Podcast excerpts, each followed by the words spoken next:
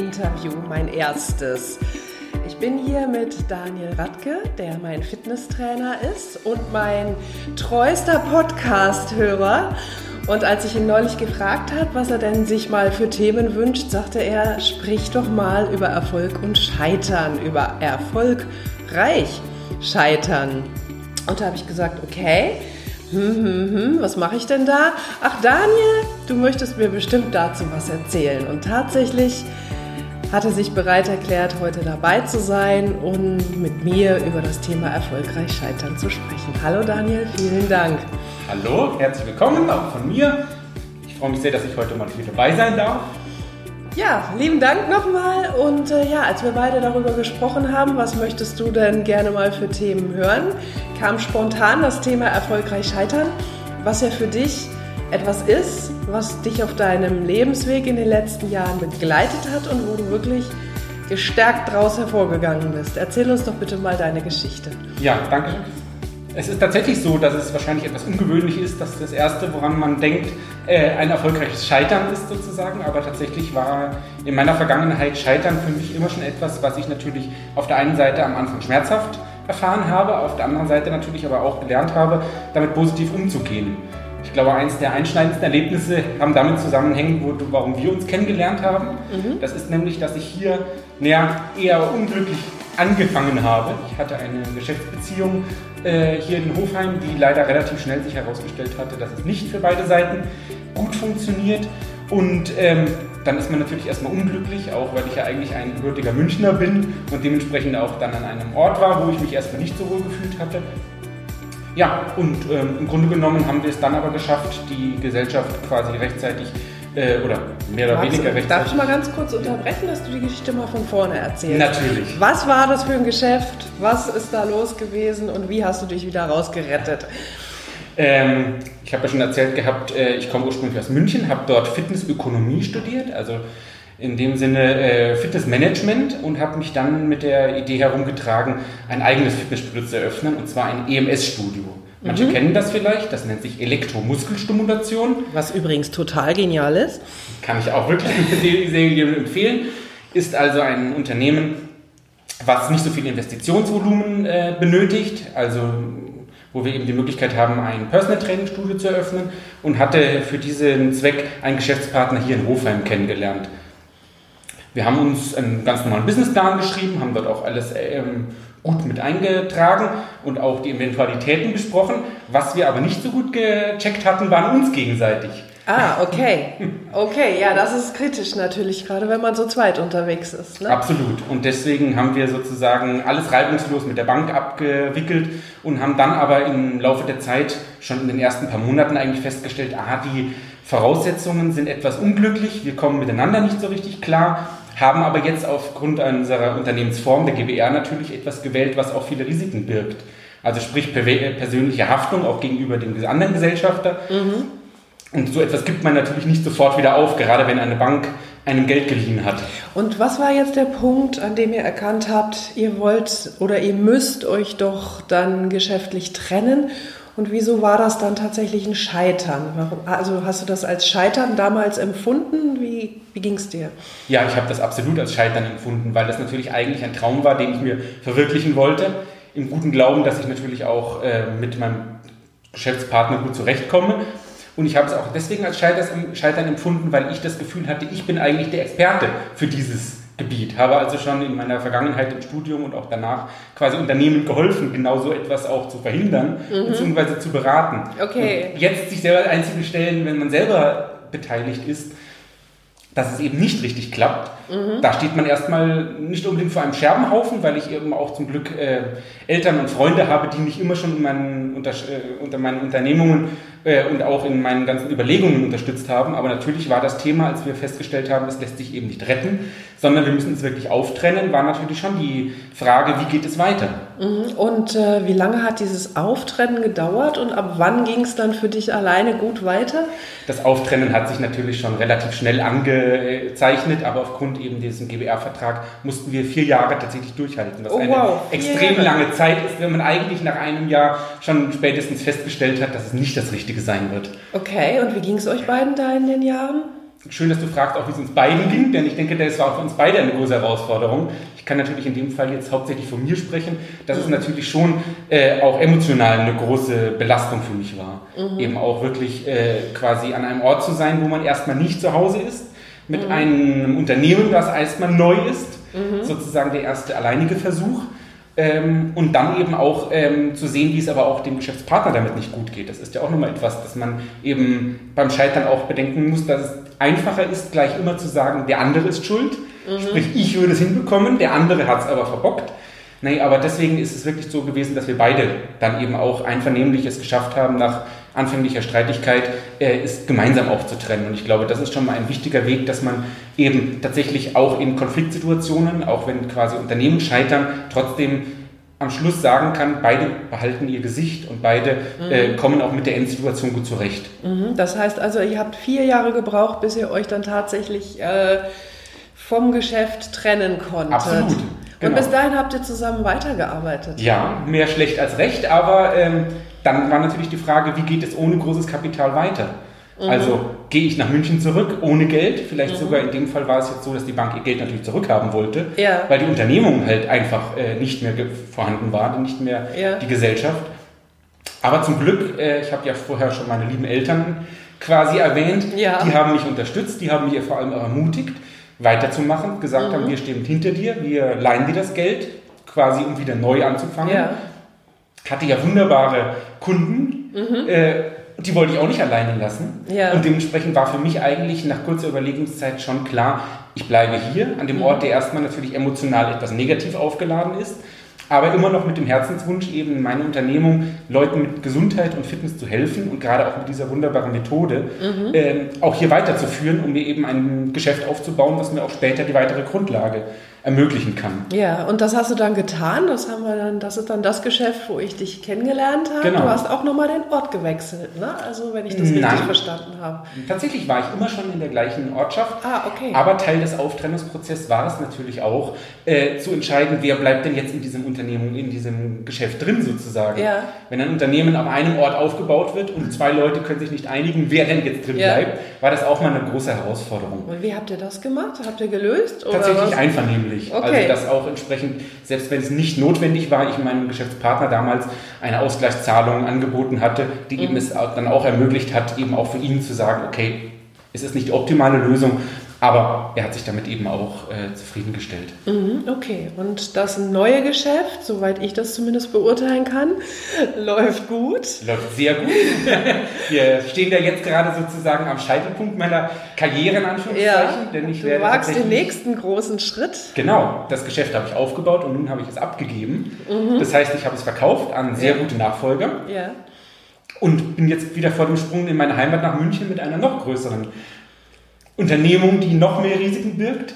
Mhm. Denn das wird ein Geschäft sein, was so es im Fitnessmarkt noch nicht gibt. Es wird sich nämlich rein an die Best Ager Group.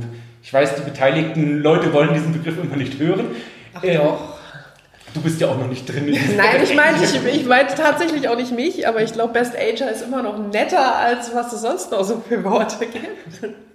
Silver Surfer habe ich jetzt im Rahmen ah, ja, der stimmt, Internetnutzer gehört. Also da ja. gibt es viele Begriffe. Nein, tatsächlich soll es ein rein gesundheitlich orientiertes Studio werden. Also auch wieder Personal Training, das heißt mhm. eins zu eins diesmal. Ja. Bisher hatten wir ja immer einen Trainer auf höchstens zwei Trainierende. Dieses Mal soll es aber tatsächlich so sein, dass ich mich um die eher gesundheitlichen Belange dieser Best Ager kümmern möchte. Das heißt vor allem mit ähm, Rücken- und Beckenbodentraining. Mhm, okay. Auch da wieder ein Terrain, wo man fragen könnte, wie kommt ein 36-jähriger junger Mann auf die Idee, sich Beckenboden als Thema zu nehmen? Aber ich yeah. liebe Herausforderungen. Ja. Und ich sehe auch oft, ähm, dass in meinem ähm, Bekannten- und Freundeskreis eben ja etwas überrascht darauf reagiert wird, wenn ich sozusagen mich nicht auf ein gemachtes Bett begeben möchte, sondern ich ja. werde ja von Freunden oder jetzt auch von Kunden gefragt, wieso ich denn etwas Erfolgreiches aufgebe, um wieder unsicher zu sein, ob ja. ich keine Angst habe, zu scheitern. Und ja. da wären wir natürlich bei dem Punkt, wo ich immer wieder mit einem Strahlen sagen kann, überhaupt nicht. Ich freue mich. Und das heißt, die Angst nicht zu, also warte mal, hast du nicht die Angst zu scheitern oder hättest du keine Angst, wenn überhaupt, dass du scheiterst? Ich bin ganz sicher, dass ich scheitern werde. Und zwar nicht unbedingt vielleicht dieses Mal im Großen, sondern vielleicht in vielen kleinen Dingen. Mhm. Ich weiß gerade dann, wenn es um etwas geht, was noch keiner gemacht hat, so, was noch nie jemand so konsequent umgesetzt hat. Ja. Bisher gibt es immer viele Fitnessstudios, die sagen, wir versuchen die jungen Leute abzuholen, wir versuchen die etwas älteren Leute abzuholen.